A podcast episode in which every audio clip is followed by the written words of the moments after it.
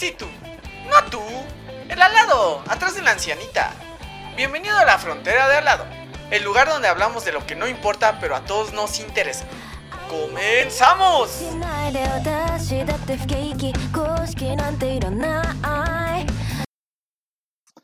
Un gusto a todos. Bienvenidos de nuevo a la frontera al alado. En esta ocasión me acompaña el ya conocido, el magistrar Molina. Buenas tardes, buenas tardes, buenos días o buenas noches, mis estimados radioescuchas de este hermoso podcast. Así es, mi estimado Juan Dragón, ya estamos aquí de regreso y bueno, pues con otro tema, ¿no? Otro tema que, que está picosito, que está, que está bueno. Está sabrosón. En esta canción nos acompaña un nuevo invitado, les presento a Aldo Given. un gusto, para mí es un placer participar.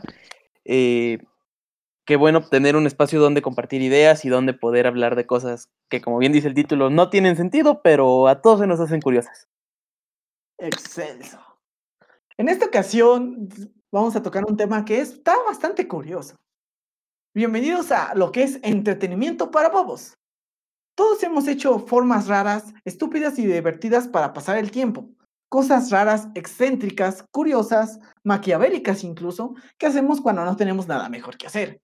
Y en estos momentos, y con las ideas central que maneja este podcast, les pregunto a mis queridos invitados, ¿qué es lo más raro con lo que se entretienen?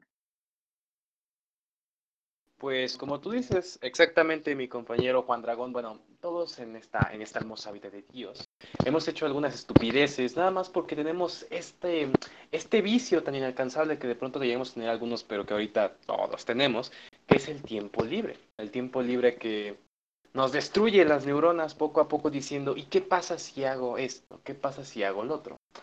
Ahora, ¿qué es lo más extraño, lo más estúpido que yo llego a hacer para perder mi tiempo? Pues es una pregunta interesante, ¿no? Que creo que jamás me la había consultado.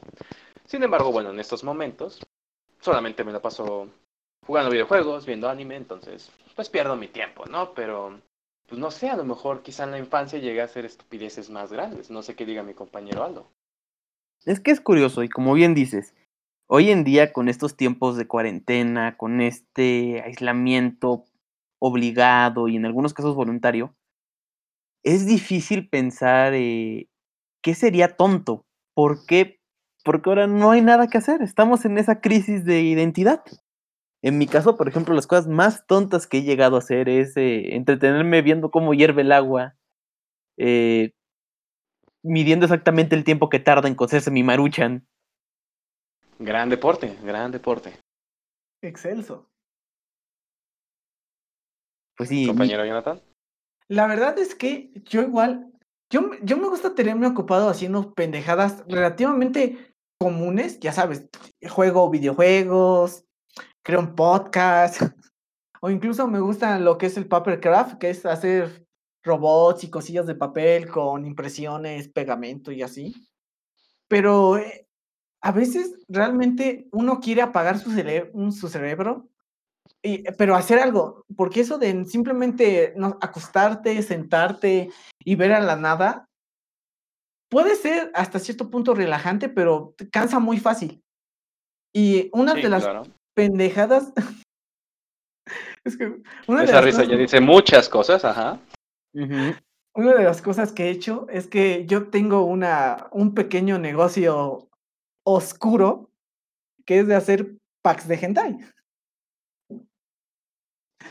Re- Resulta que, pues, como tengo tiempo libre, hay, hay ciertas personas que me encargan que les haga una recopilación de imágenes picosas con ciertas temáticas. Me piden de cierto anime, me piden de, cierta, de cierto carácter o personaje, que solo, que solo sean de estas, que no salgan personajes secundarios, que no se vea un pitilín, o sea, características especiales. Entonces, lo que Vaya, yo eres hago- un enfermo, ajá. Exacto, tengo, tengo tanto tiempo libre que ese trabajo me es de, es de literalmente de, güey, me voy a pasar dos horas en páginas en Regla 34, en Reddit, en DeviantArt, en Twitter, buscando, pues buscando porno para recopilarla y entretenerme y tener una ganancia, porque pues no solo lo hago por trabajo, a mí me, me parece curioso, pues, ahora sí, andar de Cusco. Esa es una forma muy rara de pasar mi tiempo. Y pues al final, pues ah, Me pagan, pero pues yo lo hago más porque es. Yo lo siento que es cagado. Sí, claro, bueno, digo, enfermo, pero cagado en cierto Muy modo, vaya. enfermo, pero más Sí, enfermo sí. que me lo pide y paga por eso. Eso Yo podría decir que es más que gustos raros, realmente es un gusto culposo. Porque si bien eh, la pornografía y esto es una parte común, yo creo que de todo puberto, adolescente, joven adulto y adulto en mediana edad. Como tú dices, el chiste tal vez no es solo que, que estés ahí, sino que, que hay mercado. Y volviendo un poco al tema de, de perderse en los pensamientos y, y quedarse ahí viendo a la nada, debo de admitir que es algo para mí muy común. Pero que sí requiere su habilidad. Porque si no sabes perderte en tus pensamientos, te aburres en ellos. O te mueres, te matas. Algunos entran en coma también, pero algunos entran en coma, otros se elevan al nivel de Dalai Lama, de todo un poco. espirituales. Y es que sí, como ustedes dicen, de pronto ya la gente después de, bueno, aquí en Puebla, ya tenemos casi cuatro meses, un poquito más, inclusive encerrados, entonces, pues ya la gente pasó por todo, ¿no? La gente ya pasó por su etapa fitness, donde se querían poner a hacer ejercicio, de pronto para buscar un, nuevo hobby, de pronto pintar, lo que sea, pintar la casa, o sea, ya de pronto la gente ya hizo tantas cosas que se siguen preguntando, bueno, ¿y ahora qué puedo hacer? Entonces, ya es de pronto cuando empieza a aparecer esta idea, este diablito en el cerebro, este retorcido que te dice, pues qué tal, qué tal si, no sé, meto la mano al microondas a ver qué pasa. O sea, ese tipo de preguntas que de pronto la gente se hace y dices, güey, pero no tengo que estar tan pendejo como para hacer algo así. Y tu cabeza dice, güey, ¿por qué no? O sea, aquí la pregunta no es por qué, sino por qué no. Exacto. Es que- Es que Sí. sinceramente el tiempo libre es la mayor herramienta, pero también el mayor peligro de todos. Claro, claro, claro. Entonces, Mm, De hecho, sí, seamos sinceros. ¿Quién no ha pensado en un tiempo libre si Hitler tenía razón? Por poner un pequeño ejemplo muy destructivo. ¿Quién no ha pensado en estos tiempos si Hitler tenía razón? La clásica chaqueta mental antes de dormir, ¿no? De pensar una pendejada, intentarle buscarle coherencia o seguirla. Pues sí, Tú no dices- tanto mental, pero pues sí. Tú dices, Hitler tenía razón. Yo pienso, ¿qué hubiera pasado si el holocausto, en vez de haber sido con judíos, hubiera sido con mexicanos, con latinos? O sea, son esas ideas, son esas pendejadas Oh, que solo se te ocurren con tiempo libre. Y ya te empiezas a hacer una historia de, no, y Stalingrado, Stalingrado nunca pasó, y se conquis- conquistamos Asia, o sea, cos- cosas que tienes tanto tiempo libre que empiezas a seguirte tu... La idea pendeja la empiezas a hacer una historia, y una historia que incluso la podías hacer un libro. O peor aún, te la cambio un poquito por algo menos este nocivo. Y es que tú mismo te empiezas a hacer daño haciendo las memorias, los recuerdos, o hasta inventando, como tú dijiste, historias donde dices, ¿qué hubiera pasado si esta chica me hubiera prestado atención? Si hubiera andado con ella, ¿cómo, cómo me hubiera vengado de ese cabrón que en la secundaria me hacía calzón chino o cualquier otro tipo de actividad violenta en contra mía? O sea, de pronto estas preguntas que te formulas ya sabes, como eso de las 2 de la mañana, escuchando Rey llorando en tu habitación y comiendo doritos, que me ha pasado, en donde dices, ¿qué hubiera pasado si hubieran pasado esas cosas, no? ¿Cómo hubiera sido mi vida si esto sí hubiera pasado o en su defecto no hubiera pasado? No sé si a ustedes les pase que se ponen de pronto a imaginar estos universos donde dices, bueno, ¿y qué tal si, si esta chavita, si la Daniela me hubiera puesto atención, qué hubiera pasado? Sí, no lo voy a negar, ¿eh? Y, bueno, yo siempre pienso cosas así y, y luego, pero yo me doy las chaquetas al revés de, ¿qué pasaría si yo hiciera esto a partir de mañana? Así de, ¿qué pasaría si yo a partir de mañana me paro diario 6 de la mañana y me pongo a practicar con la batería o a hacer ejercicio cuatro horas diarias? No, en un, en seis meses voy a estar bien mamado o voy a ser el nuevo, el nuevo baterista del siglo o no sé, voy a empezar mi propio programa de podcast o no sé, voy a, voy a acabar este videojuego en un día, voy a empezar a jugar otro, voy a invertir en la bolsa. Esas chaquetas mentales del futuro son las que a mí más se me dan. Pero sí, recordar las pendejadas que hiciste es un clásico de medianoche y Sí, llorarle, sí, sí. llorarle un chingo. Yo en especial hecho, me una- acuerdo de una. Ah, Es decir, que de hecho una de las ventajas de la cuarentena es que aunque no lo veas, todos los días son año nuevo. Porque no sabes en qué día estás, no sabes cuál día es el que sigue, no sabes cuándo pasará. Y aún así, eh, quieres empezar como algo nuevo. No sientes que el día de ayer fue parte de un pasado que no vuelve y que el de mañana es parte de un futuro que no conoces, así que hoy es año nuevo. Hoy me propongo esto, hoy me propongo aquello.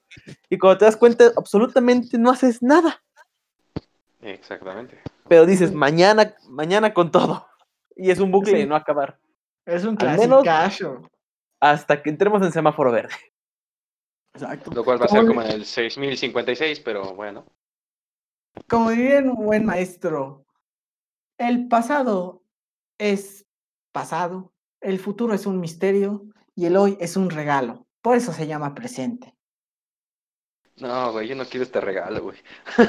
ya no quiero este regalo, güey. Ya duró cuatro meses. Ya duró mucho. Ya, ya, ya. Pinche regalo está bien culero, güey. Seguro lo compró en Ecatepec este cabrón, güey. No, no, no. Pero sí son, Ay, son pendejadas que te pones a hacer sin, o sea, con tiempo libre, que solo lo puedes hacer en ese momento. Porque nadie se sienta y dice, hoy voy a dedicar una hora, solo una hora, de 3 a 5 o de 4 a 3.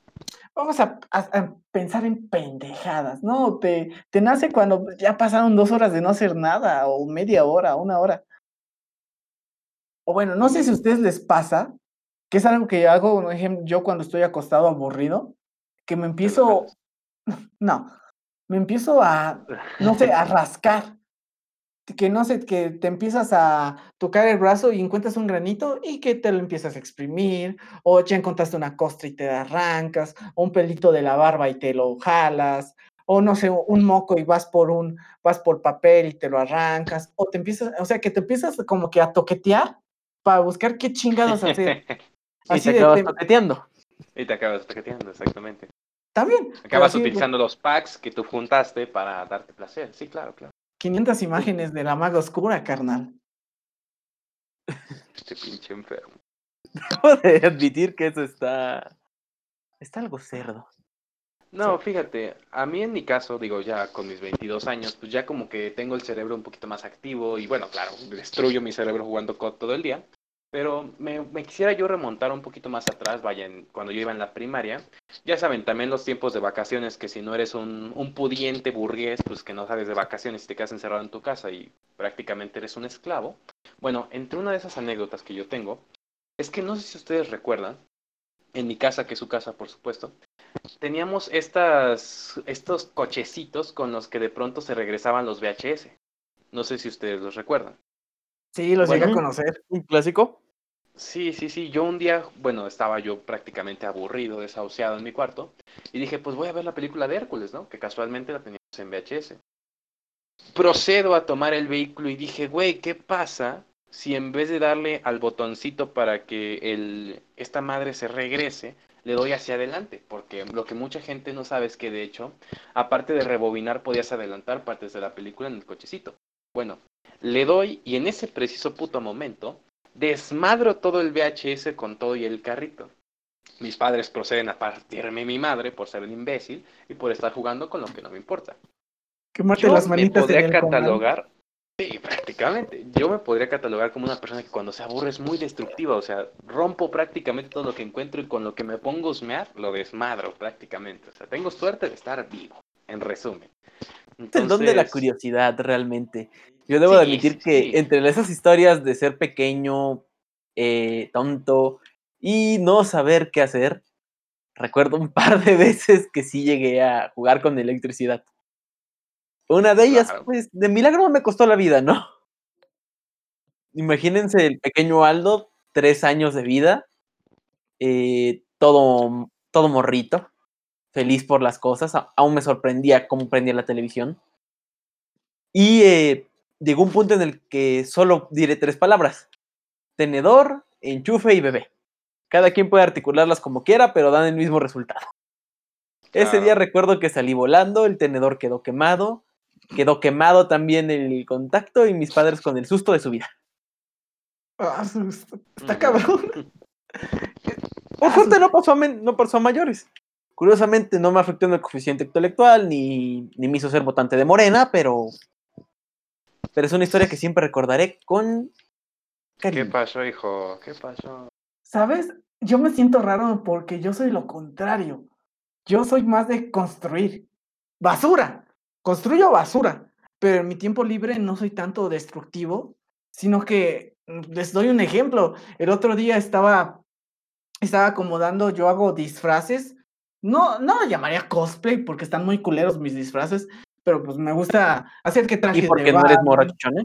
y porque no se muera chichona, si no, no, esto no sería un podcast, sería un stream en Twitch. Pero bueno, Ya. les digo, estaba, estaba guardando mis trajes y dije, "Mm, me gustaría hacerle un estante, tener un estante para poner un traje y pues mostrarlo ahí a las visitas o que esté ahí parado. Y dije, "Ch- chinga su madre, ¿qué se necesita? Y como en mi casa, y esto creo que es muy malo para mí, en mi casa hay un resto de herramienta. Hay mucha herramienta variada.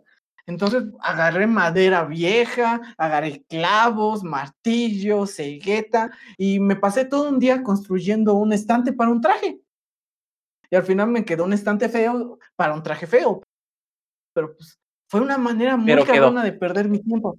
Pero quedó.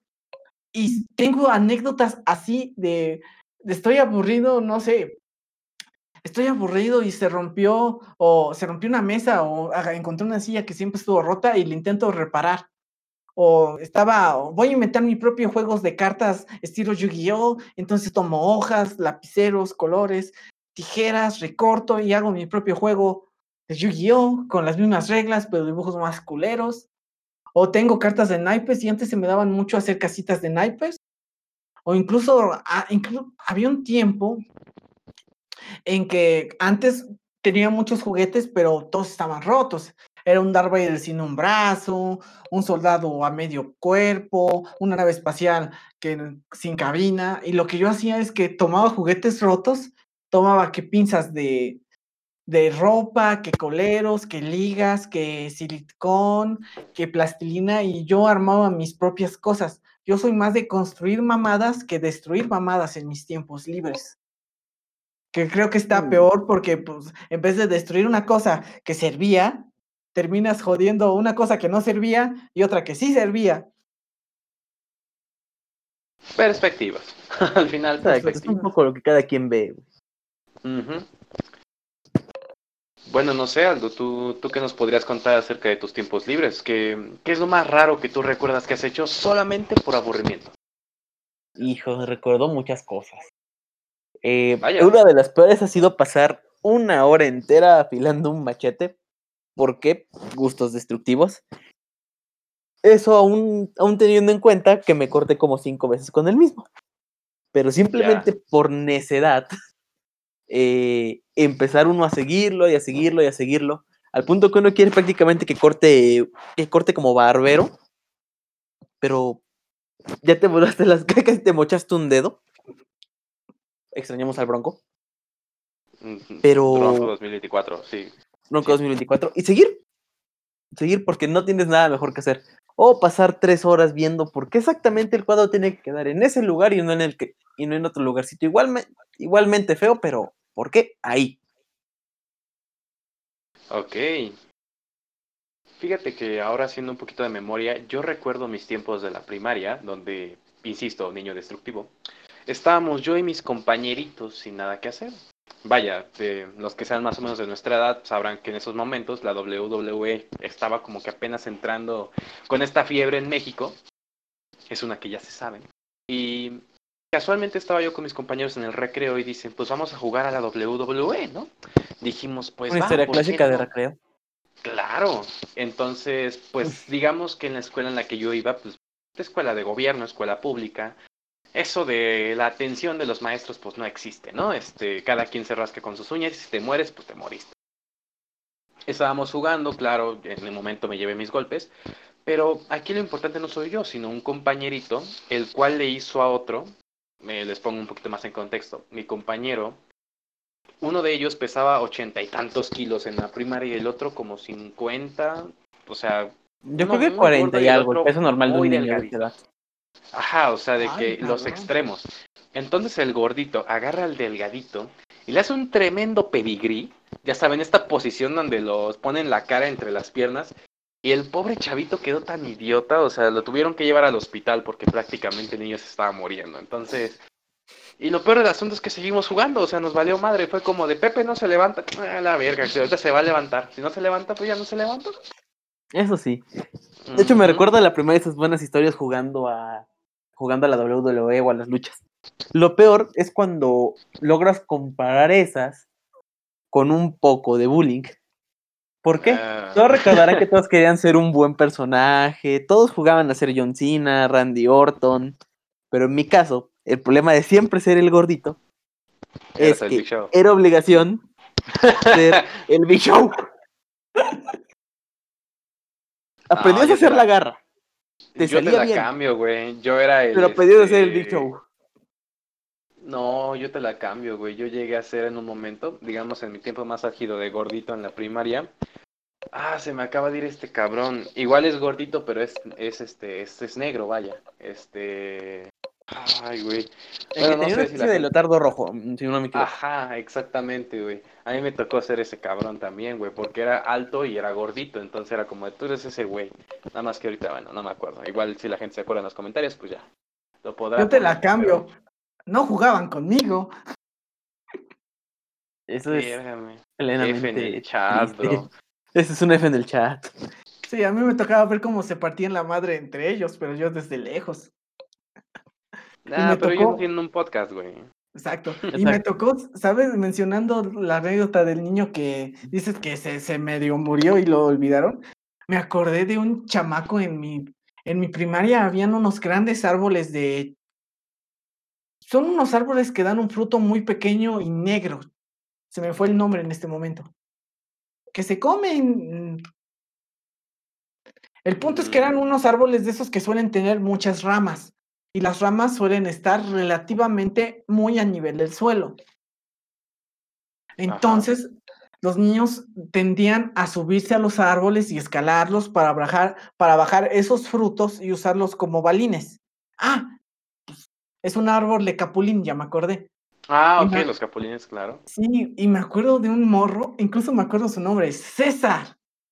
Que se, Chinga tu madre, César, donde quiera que estés. Claro. Exacto. Güey, de acuerdo que ese morro se cayó de una rama y justo cayó en una piedra en su entrepierna. Ah, la- Un golpe clásico de caricatura o de comedia, que cayó, se dio el golpe y pues se agarró con las dos manos y fue una cara de, güey, ¿viste? se veía cómo se le salía el alma por los ojos. Au, eso suena doloroso. Sí, bueno, ya después, yo por ser mierda, Qué novedad. Eh, Y en la secundaria, y en la secundaria y en la preparatoria tuvo novias, obviamente, él era guapo, yo no. Y les decía a sus novias que ese güey se había roto los, pues la entrepierna, pero yo lo decía menos finamente. Ah, el Mm. puto se quedó sin huevos. ah. claro, claro. Las historias de niños, exacto. Sí, sí, sí. Güey, es, es que un es que, güey, si nosotros que ya somos más o menos grandes, o ponle hasta los 14, 15 años, con una hora, dos horas libres, puedes hacer un desmadre, un niño puede hacer cosas peores en cinco minutos que te distraigas y lo dejes de ver, güey. Ah, sí, el tiempo se maneja distinto al- cuando eres pequeño. Imagínate ahora con tantas horas libres, cuántas anécdotas no se han formado en estos días. Y sí, Hijo. carnal, y sí. No solo anécdotas. ¿Cuántos hijos han sido engendrados? ¿Cuántos matrimonios han disuelto? Hay de todo. O se han unido. O se han unido. O se han unido. ¿Cuántas parejas se han reconciliado? Fíjate que también otro recuerdo que tengo, pero está en la secundaria. Bueno, son dos. El primero, yo recuerdo que un día estaba con mi amiguito, con Eduardo, un saludo donde quiera que esté, que chingue, desgraciado. Este, estábamos aburridos, ¿no? Estábamos chingando nuestro burrito de chorizo, si bien me acuerdo. Y estábamos ahí en la pendeja, básicamente, ¿no? Y la clásica que creo que todo mexicano, todo, sí, todo mexicano ha vivido en su secundaria, en al menos en ese entonces, es que era de que pues vamos a provocar a este güey y a este güey para que se peleen. Nada más así porque sí. A jugar a la y- marranavaja. Claro, y la marranavaja es total, güey. Llegamos con este compañero que le decíamos al Mota, al Posama, ¿no? Le dijimos, uh, que el pendejo de Pac que te dijo que eras homosexual, vaya con otras palabras, claro, respecto a la comunidad. Y, y así poco a poco fuimos uniéndolos hasta que ya estaban en un punto en el que ya estaban partiendo la madre al lado de la secundaria. Mi compañero y yo estábamos tan, tan felices viendo nuestra creación, güey, que de plano no pudimos aguantar la risa. Ya fue como de, nah, güey, nomás le inventamos para ver si se partían la madre. Y ya nos partieron la madre a nosotros. pero, pero Un precio justo, un precio justo. colaterales, ¿no? Y otra que es un poquito más incómoda, igual en la secundaria, bueno, yo tal resulta ser que en la secundaria pues practicaba la oratoria en, las- en la técnica 23. Y pues bueno, en una de esas yo estaba en pleno acto cívico y tal resulta ser que había una profesora de, de pues, una clase, ¿no? no voy a decir qué clase, es, pero estaba ahí la profesora, no, este, no voy a decirte la pelas. Em, y yo estaba haciendo el acto de declamación, ¿no? O sea, practicando la oratoria, la vi y tal resulta ser que la profesora, pues ese día iba con un vestido relativamente cortito, pues, con un escote medianamente pronunciado y claro, en la secundaria en la mera edad, la verdad, o sea, no hay otra forma de decirlo. Como buen boomer que soy, pues decir, no, hombre, está en la edad, hombre. Entonces, este, pues resulta que en pleno acto cívico me dio una erección. No sé si llamarlo como de que fue algo de mi tiempo libre o solamente andaba yo en la pendeja, pero pues sí, ¿no? O sea, estas, estas historias macabras de pronto de la secundaria, que de hecho no sería un mal tema después, pero, pero sí, ¿no? Ahora sí que las, los tragos amargos que te da la vida de pronto, no sé, no sé qué digarlo, también fue en secundaria técnica, o el buen Juan Dragón. Lo curioso de venir de secundaria técnica, digamos, en mi caso, es que no había mejor momento para cualquier tontería que el taller. Y Claro, más si te tocaba estar en el taller de hombres, ¿no? Porque siempre había dos talleres unisex, el taller que todos sabían que era exclusivo para mujeres o que tenía el estigma de ser exclusivo para mujeres, y el taller de hombres. Claro, claro. Todo chavo mataba por estar en el taller de hombres. En mi caso, mecánica automotriz. ¿Por qué? No estaba seguro, pero simplemente querías estar ahí. ¿Por qué? Porque todos los hombres estaban ahí, porque te hacía hombre y porque era taller de hombres. Aunque tú supieras que ese iba a ser el punto de mayor desastre de tu secundaria. Porque eran dos horas en donde si el profe era buena onda, te daba bien clase y te dejaba hacer un poco de tonterías, ver el taller, ver la herramienta. Cuando no, estaba sentado en mi casa en una banca de metal, con unos bancos de metal horribles, todo el tiempo, donde no había nada que hacer más que anotar de un tema que no conocías. Ya. Tenía suerte si eras de, lo- de los que le caían bien al profe. Porque entonces si el profe tenía que hacer cualquier cosa, por ejemplo, mi taller de mecánica, arreglar los carros de los otros profesores, porque hay que gastar los recursos de alguna manera. Enseñarle a los niños no vale. Pero cambiarle el aceite Sí. a tu carro, pues está chingón. Entonces, si eras de los aceptados y queridos por el profesor, ya la armabas. Aquí aplica el ahí dice gratis, básicamente. Exacto, el ahí dice gratis. ¿Qué pasó, profe? ¿Dónde están mis bobinas?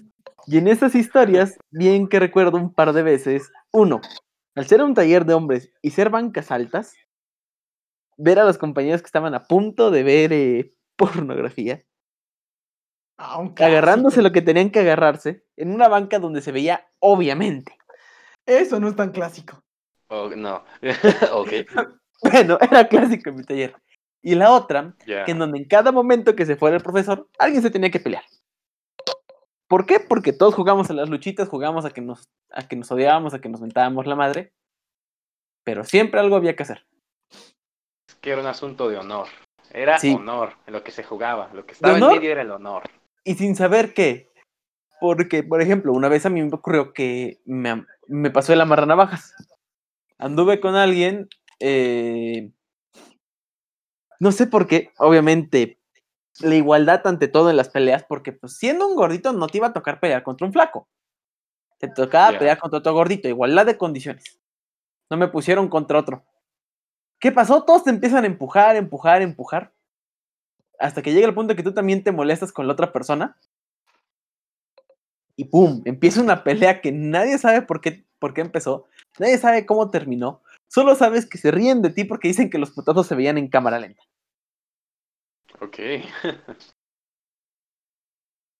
Sí, esas historias no. de secundaria las cuales no, no las recuerdo con cariño, pero tampoco las extraño. Ok, ok.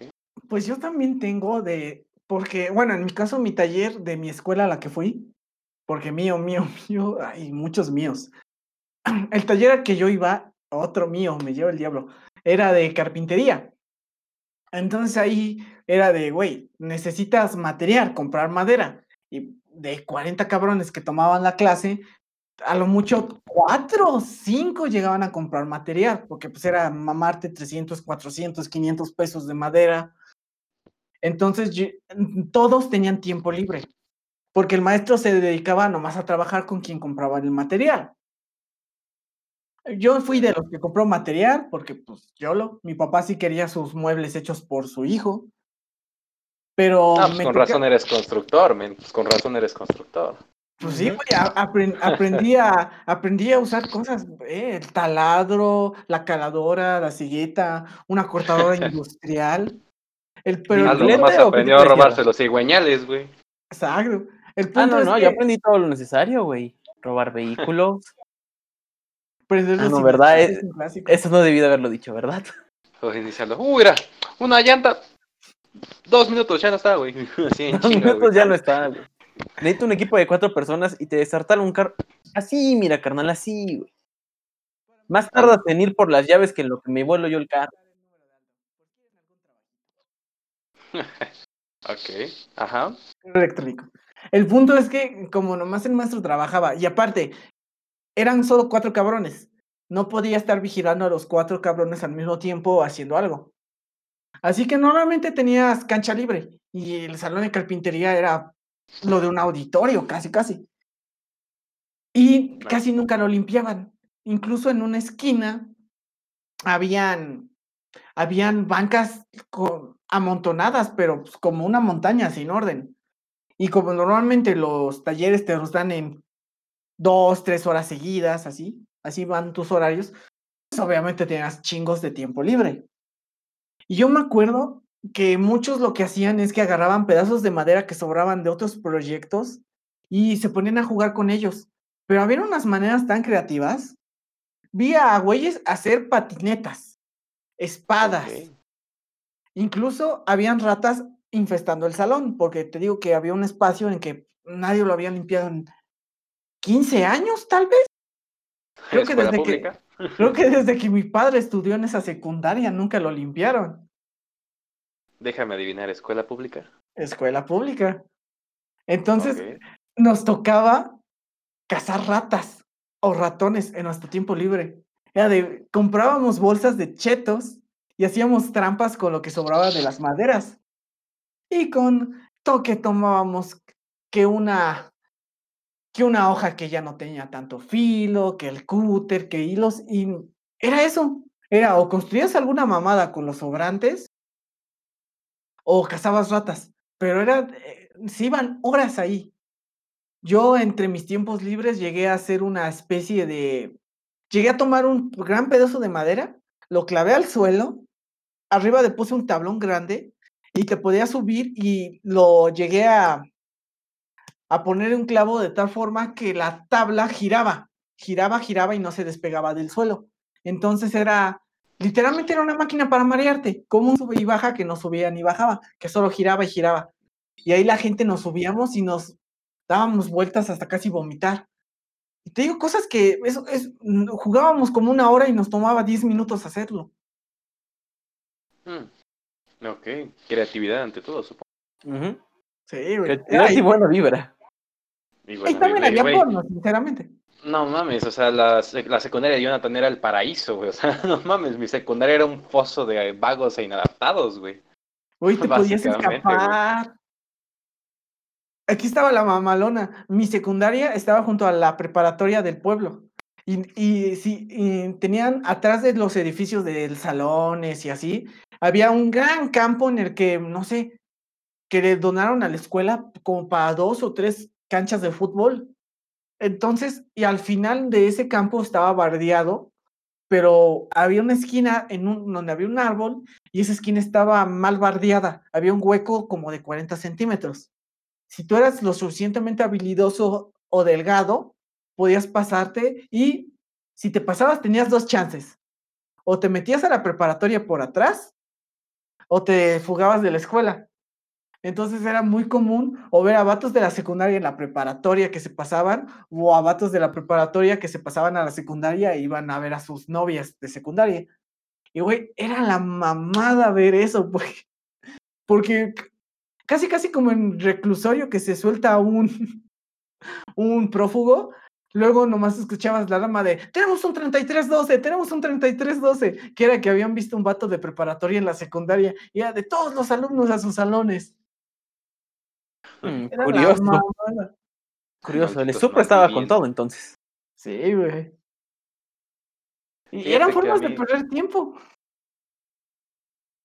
Ah, o sea, al final sí. A mí me ¿Y a- tocó estar en electricidad, men. Yo estuve en electricidad y de hecho, pues era curioso. La verdad es que sí me gustaba. Hasta eso en mi secundaria, no sé si afortunado o desafortunadamente, no caíamos en el, en el hecho de decir este es para mujeres, este es para hombres. Ya que pues a mí me tocó ir tanto con mujeres como con hombres, ¿no? Y pues la verdad estaba chido, digo. em, curiosamente, de pronto, sea, lo clásico del taller de electricidad es que todos los días habían descargas eléctricas, desmadramos eh, la luz de toda la escuela y nos tocaba arreglarla nosotros. Pero lo curioso es que, hablando igual del, tiempo libre, mi profesor, tenía yo dos profesores, uno de ellos, el más grande, tenía un nieto. Su nieto, pon tú como de unos siete años, quizá ocho años. Y pues de pronto ahí estaba, ¿no? El niño prácticamente todo el día. No me preguntes por qué no estudiaba. Este, y pues el niño se dedicaba a hacernos maldades prácticamente, ¿no? De pronto que nos desconectaba los, los, ah, se me cae el nombre, los circuitos eléctricos, de pronto que nos movía las herramientas y lo más hardcore de pronto llegaba a ser, y te lo juro que lo hacía por diversión y el pinche niño macabro nada más se reía de nosotros, se ponía abajo de las mesas de trabajo donde estábamos nosotros y nos pegaba en los huevos, güey. Ay, cabrón. Llegaba, se escabullía y pinche madrazo en los huevos y se iba corriendo con su papá, güey. Tú sabes que no le puedes decir nada al bastardo, güey. Y se, y se reía de ti, güey, en tu cara, como de, ¿qué vas a hacer? ¿Qué vas a hacer, hijo de puta? Y tú no puedes hacer nada, claramente. Hasta que un compañero, no voy a decir su nombre porque no, resulta que le regresó el madrazo al niño, güey. A un niño de 8 años le metió un madrazo en los testículos, güey. Y dices tú, pues este güey lo expulsaron, este güey. No, Llegó mi profe con toda la naturalidad del mundo, güey, y se lo regresó, güey. Le metió su madrazo en los huevos al pobre idiota, güey. Y dijo, si se vuelven a meter con mi hijo, con mi nieto, perdón, no, hombre, no van a ver las consecuencias, chavos, ¿eh? Eh, Este, este chamaco, no, este nomás es el ejemplo. Oh, lo que se les viene, y güey, desde ahí, el niño era nuestro puto dios, güey. No crees que te molestara, ya era como, ya, güey, toma tus taquis, güey, vete de aquí. ya, güey, tal cual, le teníamos que rendir tributo, güey, si no, nos madreaba, güey. Ay, güey, qué buenos tiempos, no mames. Eran tiempos más simples. Uno no tenía que preocuparse por pagar nada porque, pues, hijo. Nada más por cuidar tus huevos. Ajá. Nada más por cuidar tus huevos. Tal vez porque te hiciera caso a la morita que te gustaba, que nunca pasaba. Jamás pasó. Jamás. Ajá. sí, Digo, sí, si hay sí. algún héroe que tenga esa suerte, que se comunique con nosotros. Necesitamos hacerle su historia, entrevistarlo. La leyenda. Pues Es que imagino que también en sus secundarias pasó este acontecimiento de que, en el caso de las niñas, pues la bonita es la bonita, ¿no? O sea, eso no se mueve. Es la codiciada, entre comillas. Y en el asunto de los vatos hay de dos sopas, güey. O la que sabía o el que sabía pelear muy bien, o el que jugaba fútbol muy bien, güey. No había otra, güey. O sea, o estabas entre esos dos o no existías, güey. Eras como, como muy ne. De, de los que eran como que los normalones, luego estábamos nosotros los geeks, al final ahí escondidos en nuestra baticueva. Pero o sea, al, menos en mi secundaria sí se dividían, ¿no? Eh, Los que sabían jugar fútbol, los que sabían pelearse, los normales que ni una ni otra, y los geeks, güey. Así éramos nosotros. Entonces, pues aquí un niño gordito geek, pues no, jamás. jamás entré en otro círculo social, la verdad. Sí. Tenía su detalle, por ejemplo. La única ventaja que tenías para poder eh, cambiar de círculo era pelearte. Sí. Era lo único que te permitía cambiar de círculo. Pelearte o hacer alguna tontería generalmente en contra de ti mismo, que, que estuviera a punto de traerte una pésima consecuencia, pero que te vieran como héroe. Era la única manera de subir en el escalafón social. Pero fuera de ello, era una jerarquía pesada e inamovible. De ahí yo recuerdo dentro de esas historias del escalafón de secundaria, mm, mis únicas dos peleas en donde se podría decir que gané, que más que peleas fueron situaciones en las cuales, pues la otra persona quedó peor parada que yo. Una de ellas fue el clásico momento en el que un, aún recuerdo su nombre, Jafet, todos le decían el Wafi, eh, era el clásico chamaco que no dejaba de molestar. Todos, todos tenían problemas con él, él tenía problemas con todos, parejo. O sea, no había, no había medias tintas, ¿no? Pero él era del grupo de los que sabía jugar fútbol. Uno de aquellos días jugando fútbol americano, este compañero se, pues, decide como tal eh, cantarme el pleito, al tirarme directamente. Acto seguido, empieza la clásica pelea de secundaria que nunca llegaba a ser pelea, sino simplemente era quién podía agarrar el cuello del otro con mayor fuerza, en el cual intentabas Ah. tirar al otro jugando casi casi a las luchitas. Pues procede que yo logro tirarlo, pero él me jala de la pierna. Acto seguido, le cae en el estómago un, cha- un chavo que en ese momento estaría pesando 75, casi 80 kilos, ante un chavo que no pasaba de los 60, ¿no? Todo esto en presencia del profesor. Un profesor ya grande, no para nada joven, todos le decíamos y le seguimos diciendo el abuelo, Ok. ya que por suerte sigue con nosotros.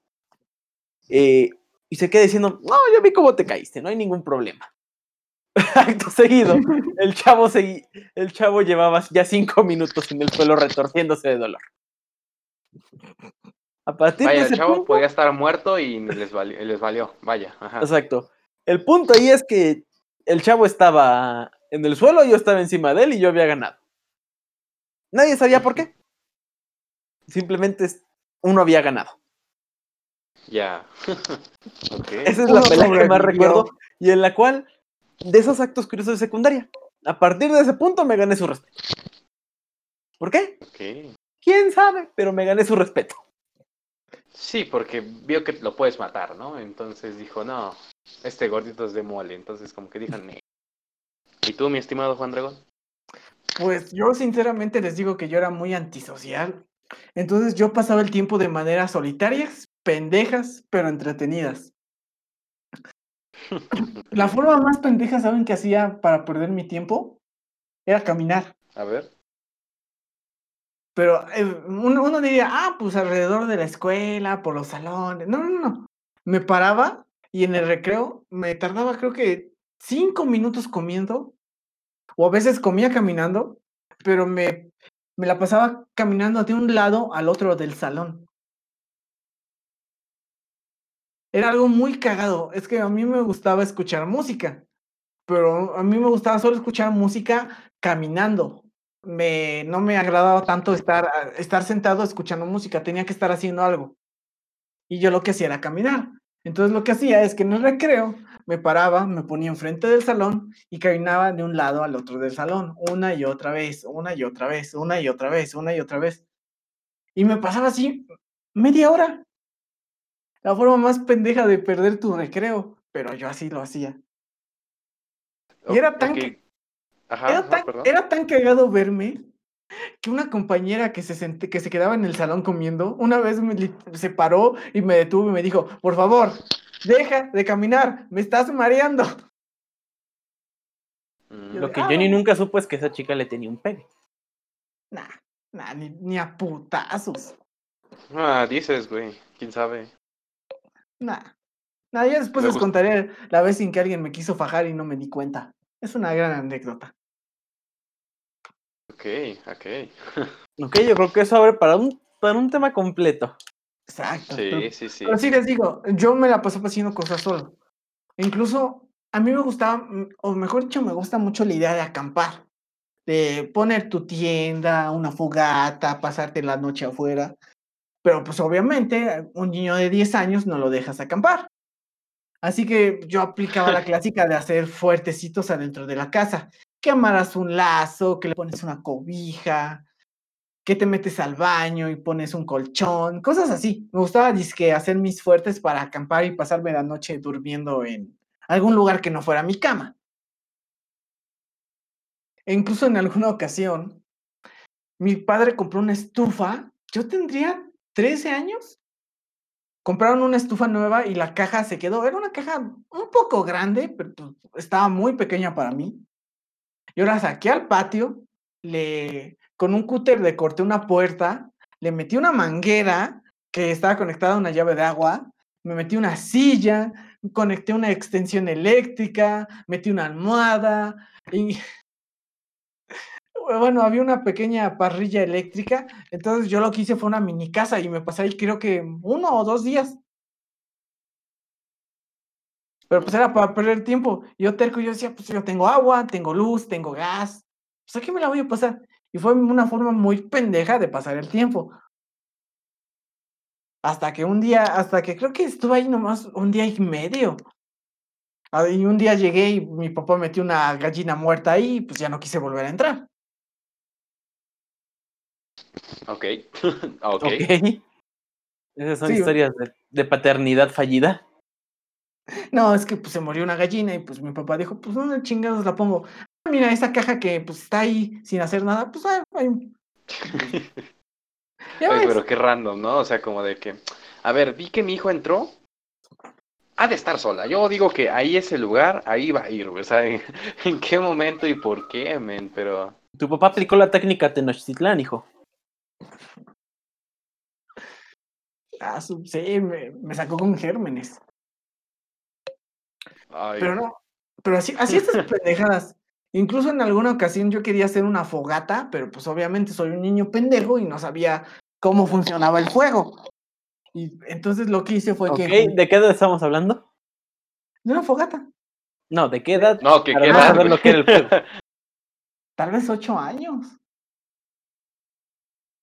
Mm, Pero, o sea, eh, yo creo que ocho ya eran. es que esa no edad saben tú lo que es el fuego. Eh, sí, o sea, sí, pero tú entiendes esa edad que, ejemplo, si le prendes, si con un cerillo, no sé, se lo pones una ramita, va a prender fuego. Y dices, ah, chinga, si no prende, he visto que mi papá le pone gasolina a la nafre para que prenda, pues le voy a poner yo gasolina. Su puta madre. Su puta madre. Ajá, siendo Ok. sincero, como que.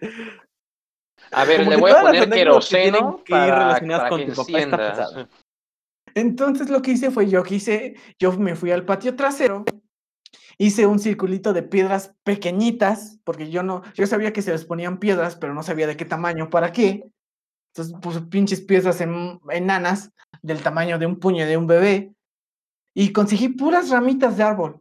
Puras ramitas de árbol chiquitas y un pinche pedazote de tabla grande de una caja que se rompió y le eché cartón y le eché papel y, y literalmente estaba ahí con un encendedor, pero pues nomás se prendía el papel y no se prendían las ramas y yo decía, ¿qué chingados pasa? ¿Qué está pasando aquí? Yo pensé que todo con el fuego prende. Entonces dije, le voy a echar gasolina. Y fui, tomé, mi papá tenía unas botellas de refresco siempre en los autos llenas de gasolina, pues para que si se le acaba tantito o para limpiar Las molotov, pieza. vaya. Ajá. Sí, sí, sí. Exacto. Entonces tomé una, una botella de refresco, me acuerdo bien, era de una de Coca-Cola, a la mitad de pura gasolina. Y sí, me dije, chingue su madre, vamos a vaciarle toda. Y en eso se la vacié, tomé mi encendedor y no prendía la mamada. Porque obviamente no puse el encendedor donde cayó la gasolina. Entonces me fui pendejamente, pero no, no me di cuenta que sí había agarrado un poco el periódico que estaba ahí. Y me fui pendejamente a, a buscar más gasolina. Gracias a, gracias a Dios, al agua, a la suerte, justo en el momento en que me ven que estoy agarrando más gasolina, me preguntan para qué quiero gasolina. Y me dicen, pues le voy a echar más gasolina. Y me dicen, ¿más gasolina a qué? ¿A qué le echaste ya gasolina? Y pues... Al sillón dice, verga, ¿qué? Sí, A mi perrito porque olía sucio. Su Exacto. Y, madre. y- y- y yo me- y ya les expliqué mi idea brillante de hacer una fogata. Y, yo quería una fogata para quemar bombones. Y me preguntaron, oye, pero si no tenemos bombones. Y yo, ah, sí es cierto. Un paso de a la vez, gasto? un paso a la vez. Exacto. Y fue de, ah, sí es cierto, no hay bombones. Y me fui a la verga. Y ya fue cuando mi- mis padres obviamente salieron a buscar a qué chingados de rocío gasolina. Y pues ya encontraron el pinche montoncito de ramas y de madera con apestando a gasolina. Y pues obviamente esparcieron la, todo y lo enterraron, porque pues la gasolina, sepan que lo que es flamable es el, es el aire que desprende, el gas. Sí. no El vapor tal de gasolina. El vapor de gasolina, entonces. Pero fu- fueron de esas mamadas que hice con tiempo libre y sin supervisión. Creo que ese es el punto eh, máximo de cualquier tontería. Debe uno de estar sin supervisión y con tiempo libre. Bueno, Aquí yo me una pregunto, tercera, ¿cuánto ¿eh? tiempo, cuánto tiempo, o sea, cuánto tiempo pasó desde que empezaste la actividad hasta que te descubrieron, güey? O sea, yo no sé, eh, corrígeme si me equivoco, pero al menos una media hora, una hora, tuvo que pasar, güey. ¿Por qué tus Porque padres no tuviste dijeron, que tener tiempo. "Hmm, ¿dónde está Jonathan? O sea, ¿en qué momento? ¿Por qué no, güey? O sea, es lo que yo me pregunto, ¿con por qué no, güey? fueron, sinceramente fueron como 20 minutos, pero me tomó más tiempo hacer el círculo de piedritas que lo demás. Por, porque, sinceramente, por donde estaba mi casa, habían unos árboles, pues ya secos, entonces pues, se me hizo muy fácil agarrar un chingo de ramitas secas. Y aparte, mi papá ahí tenía cascajo de trabajo, habían piedras, varilla, madera, tablas, entonces se me hizo muy fácil recoger todo. Y como mi papá tenía el auto muy estacionado muy cerca de donde estaba haciendo mi fogata, igualmente se me hizo fácil agarrar la gasolina. Y pues sí. Pero, pues, y más no se dieron cuenta de lo que estaba haciendo, se dieron cuenta porque me vieron entrar y preguntar por más gasolina. Puta madre. ok. Sí, creo que eso es a lo que yo llamo falta de supervisión de un adulto. Sí, completamente. Uh, y nunca pues. les. No, y es- son pendejadas que hice con tiempo libre y tú decías que son las cosas, las dos necesarias. Tiempo libre y falta de supervisión. Yo siento que hay una tercera. Un objeto práctico. O sea, alguna cosa. Porque puedes hacer muchas pendejadas, pero necesitas una cosa que literalmente sea la chispita. Porque puedes no tener tiempo y supervisión, pero si, encuent- si ves un tenedor, un machete, un bote de gasolina, o no sé, una pistola de clavos, haces tu desmadre. Ok, eso suena una historia que quiero escuchar. ¿Pistola de Nah. clavos? No, Ujú. e- e- esa, esa fue una historia, pero no es mía, es de un vecino, es de un vecino de una casa por, en la que yo vivo. En paz, descanse. Ah. Eh, en paz descanse. No, creo que. Verga. No, eh, creo que su hijo, pues, es, eh, por donde vivo, pues hay una, hay una, hay un lugar donde hacen muebles, pero muy corrientes, entonces tienen una pistola de clavos. Un día, pues uno de sus hijos agarró la pistola y se puso a clavar. Y creo que Y armó mal clavó al un- vecino. No, creo que armó mal un mueble, porque sí armó su mueble, pero lo, cl- lo clavó mal, entonces al punto de terminar el mueble, pues lo probaron y se rompió. Fue una historia muy pendeja. Ah, como suena así. Sí, muy pendeja. Sí, porque, bueno, ¿nunca les pasó que se encontraban un niño perdido? Eh, No. no. Ah, ok, No, y por suerte tampoco llega a ser ese niño. Es Ah, que yo pero. donde, donde yo vivía, bueno, donde yo vivo, es muy común, o antes era más común, ahorita ya no, historias de que estabas jugando en la calle y veías que llegaba un niño y pues se ponía a jugar contigo o alguna pendejada. Y ya le preguntabas de, oye, fulanito, ¿dónde vives? Y fulanito decía, no sé, me perdí. Y resulta que era el hijo de un vecino o de un güey que vivía a 10 calles o a 3 cuadras y que pues el güey se salió de su casa y pues como nunca salía se perdió y, y como es joven, cuando eres pequeño eres muy pendejo y no te asustas de lo que deberías asustarte. Y llega un punto en el que ya no ves tu casa y te importa un comino. Llega un punto en el que ya no ves tu calle y te importa un comino. Llega un punto en que ya no ves civilización y te importa un comino. Ok. Mm, Debo de admitir no. que para aquello que dices, tienes que estar en un lugar de inicio muy inhóspito. Sí, güey. Sí, porque cualquier niño de, de ciudad sabe el riesgo, el riesgo de morir que le da eh, salirse de su casa. Yo soy de pueblo, yo soy de pueblo. Yo una vez aquí me perdí en. Colima, güey. Yo una vez me perdí en Colima, güey. Yo andaba yo valiendo verga, güey. Vaya, contexto de la historia, ¿no? Este, yo soy de Michoacán. Eh, hay una parte, unos municipios ahí colindantes entre Michoacán y Colima, y bueno, y mamá daba clases en estos municipios, ¿no? En los municipios pegados. La civilización más cercana de donde estábamos, vaya, ciudades, pues nada más era hasta Colima, ¿no? La capital. Entonces, pues un día mi mamá me dice, güey, pues vamos a Colima, vamos a comprar lo que necesitamos. Va, fuimos. Y tal resulta ser que mi mamá ya se había hecho amiga de una señora de una tienda más o menos grande. Pues en esta tienda habían este, máquinas arcade de videojuegos. Y pues dije, mamá, pues dame chance, ¿no? Quiero ir a jugar este, pues, el, Mortal Kombat, el Street Fighter, ¿no? Y me dijo, pues Simón, lárgate a la chingada. Me voy, güey, me da el, o por cierto, me da el dinero. Empiezo a jugar, me empiezo a ser amiguito de los güeyes que estaban ahí. Y en eso volteo y digo, güey, ¿dónde está mi mamá? Este, ¿Qué está pasando, no? Salgo y digo, este, señora, señora, no, no ha visto a mi mamá. ¿Ya se fue? Ah, chinga.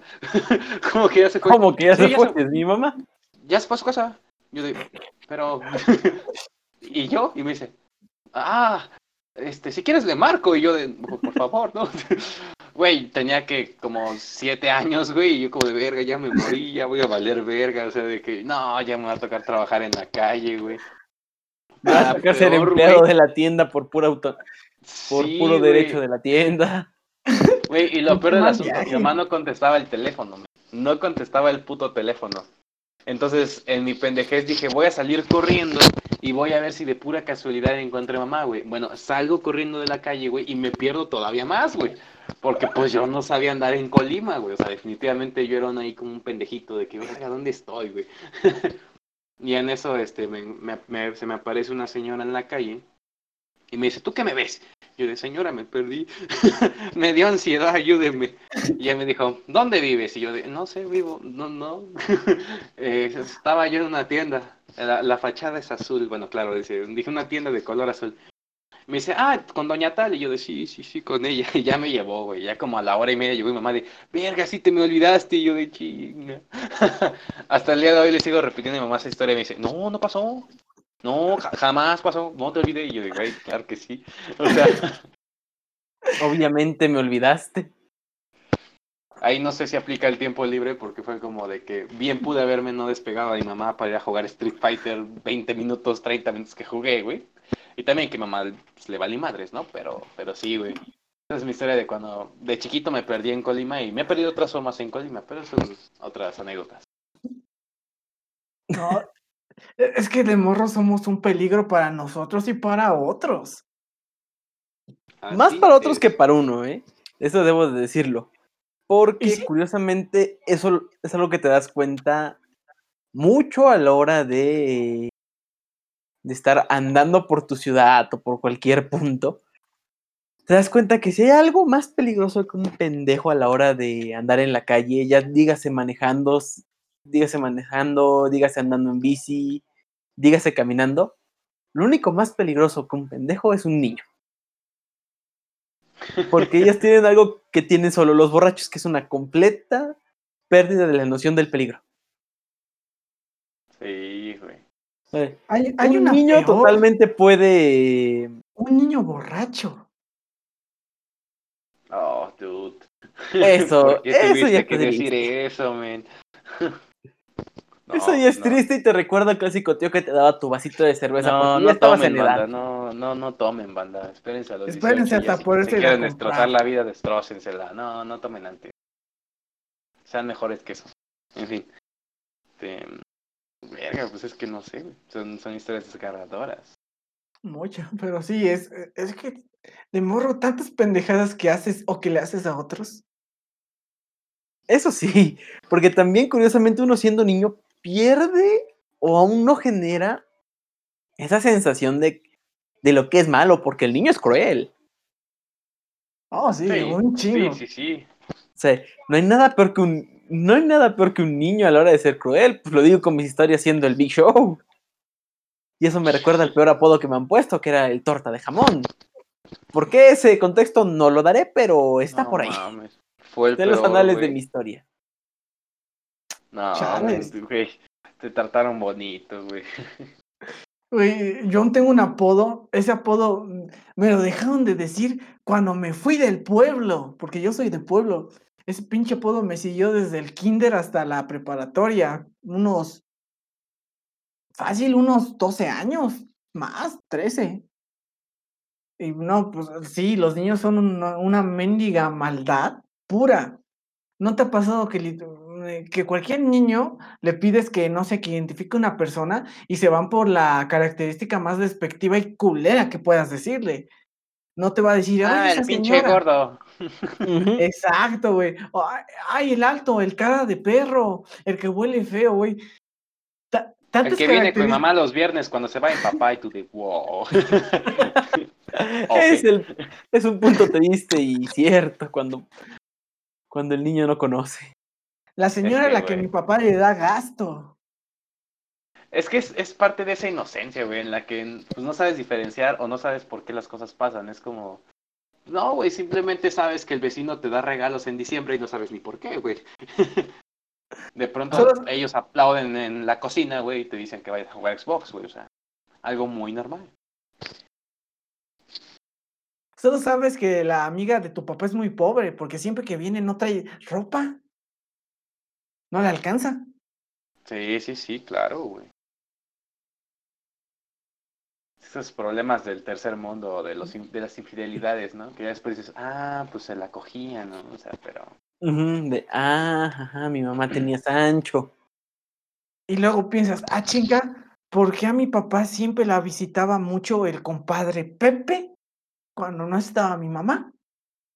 Y pues ya entras en otro, en otros ambientes. Sí, yo creo que, es- que eso ya es otra vertiente mucho más macabra de, A ver, a ver, ¿cómo? de las infidelidades.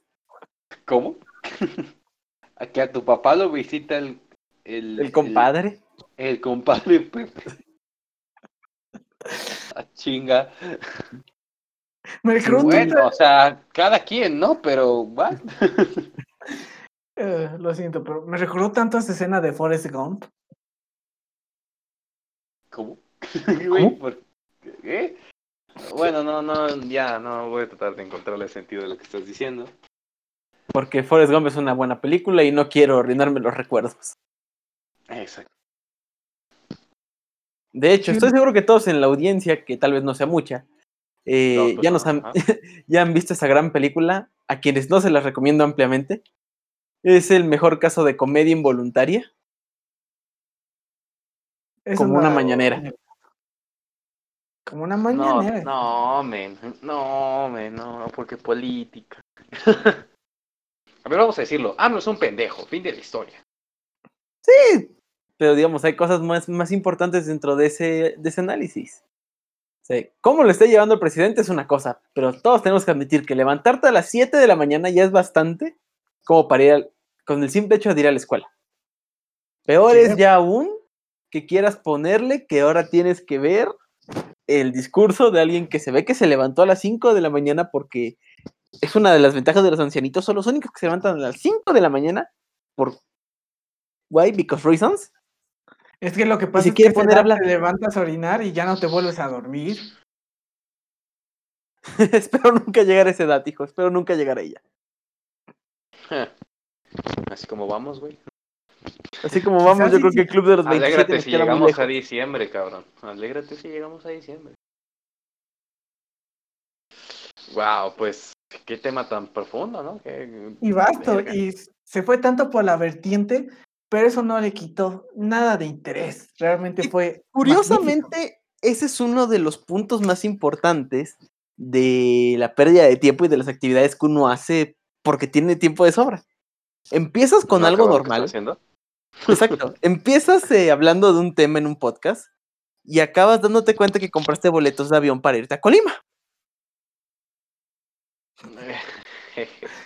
En Colima Historia no hay aeropuerto. 50% real, no fueron para Colima.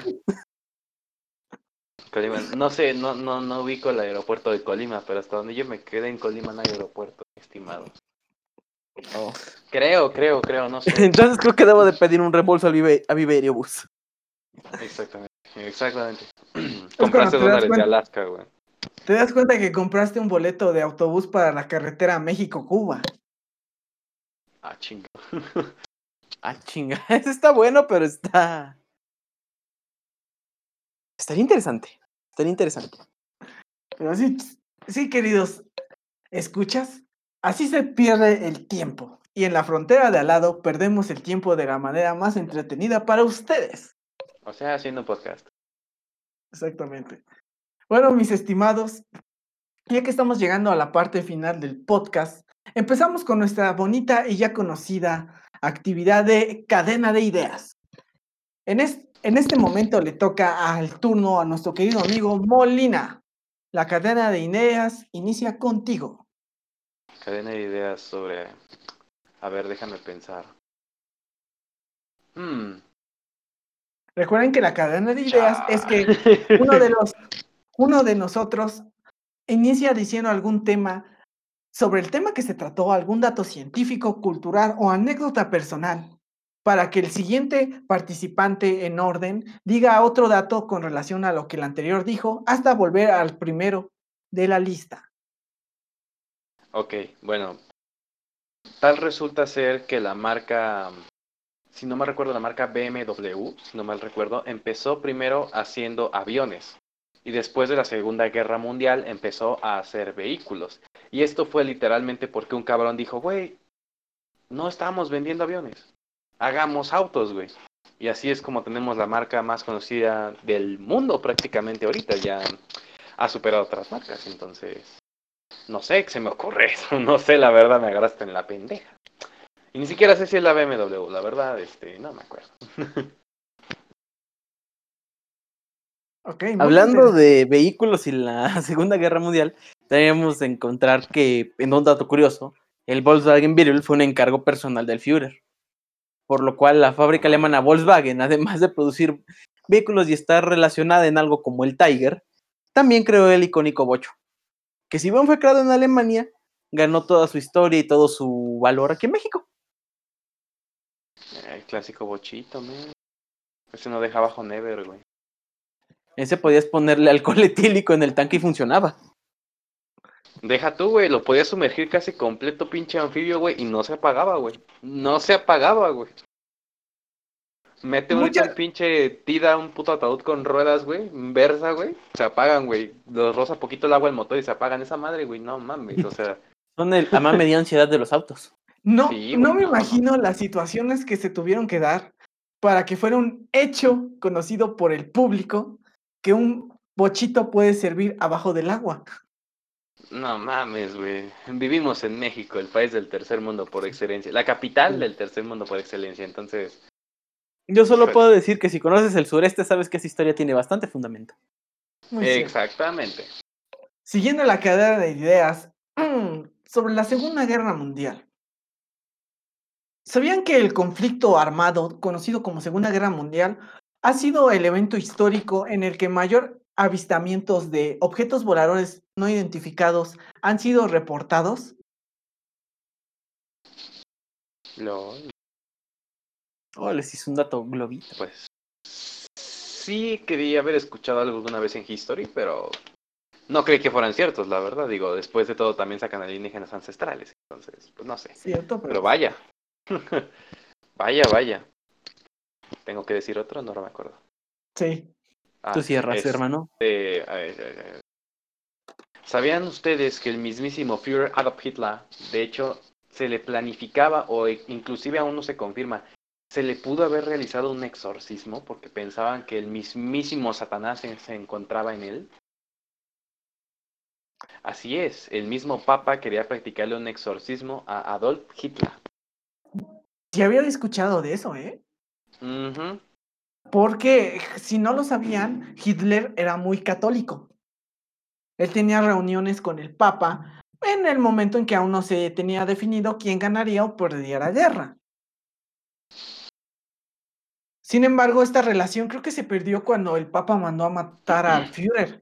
Porque sí, la Iglesia Católica se hizo un plan de que como Hitler era allegado a los católicos, pues tenía a sacerdotes y a gente de la religión muy cercanos a ellos, por lo que se tramó un plan para asesinarlo, que obviamente no funcionó. Como muchos otros. Exacto. De hecho, Pero el eso Führer tuvo la curiosidad de que el único que pudo matarlo fue el Führer mismo. Curioso, ¿no? Ser el hombre más odiado del mundo, casi, casi, y que nadie haya tenido la capacidad para asesinarte. Y que tú mismo te hayas tenido que quitar la vida. Curioso, Esos cuando son- menos. Esas son las personas de antes, pero bueno. Eso Ese, es a lo que esto- se le llama ser camper. Exacto. Tremendo. Lo Pero funaron. esto, esto es un tema que podremos ver en otro episodio. Por el momento hemos terminado esto, este hermoso capítulo que fue las, los entretenimientos para bobos. Fue un gusto estar con ustedes, mi querido Molina, mi querido Aldo Given, y espero encontrarnos en otra ocasión para este bonito podcast que es La Frontera al lado, el lugar donde hablamos de lo que no importa, pero a todos nos interesa. Sí. Así es. Un gustazo. No va a haber recomendación, ¿o qué pedo? Cierto, cierto, se nos olvida. Recomiéndame esta, la sección de recomendaciones. Hoy nos toca la recomendación por parte de nuestro querido Molina. Pues nada, chicos, yo creo que la única recomendación que les podría dar en este caso, pues es que se unan a nosotros, empiecen a escuchar nuestro podcast, ya este es nuestro segundo capítulo, nuestra segunda sesión. Igual de torpe que en la primera, no hemos mejorado nada, nuestro presupuesto es cero. Y bueno, estén al pendiente de lo que estamos de pronto subiendo, algo les puede llamar la atención y si no, pues... pues, ¿Qué más tienen que hacer? Es cuarentena. ¿Qué más tienen que hacer? Díganme. Nada, nada, no hay nada que hacer en cuarentena. En vez de que se pongan a, a hacer fogatas en afuera de su casa o mandando marcar niños los al hospital o perderse en Colima, mejor suscríbanse o no sé, no sé dónde se vaya a subir esto y pues pónganse al pendiente de lo que estamos subiendo. De pronto ya en el futuro estamos pensando algunas dinámicas para convivir con ustedes y pues bueno, a ver qué se da, ¿no? Es una excelente recomendación. Bueno, esto es todo por parte de nosotros. Nos veremos la próxima. Y recuerden, nos encuentran justo ahí, enfrente. Tres pasos a la izquierda y uno a la derecha. Y al lado, en la frontera. La frontera de al lado.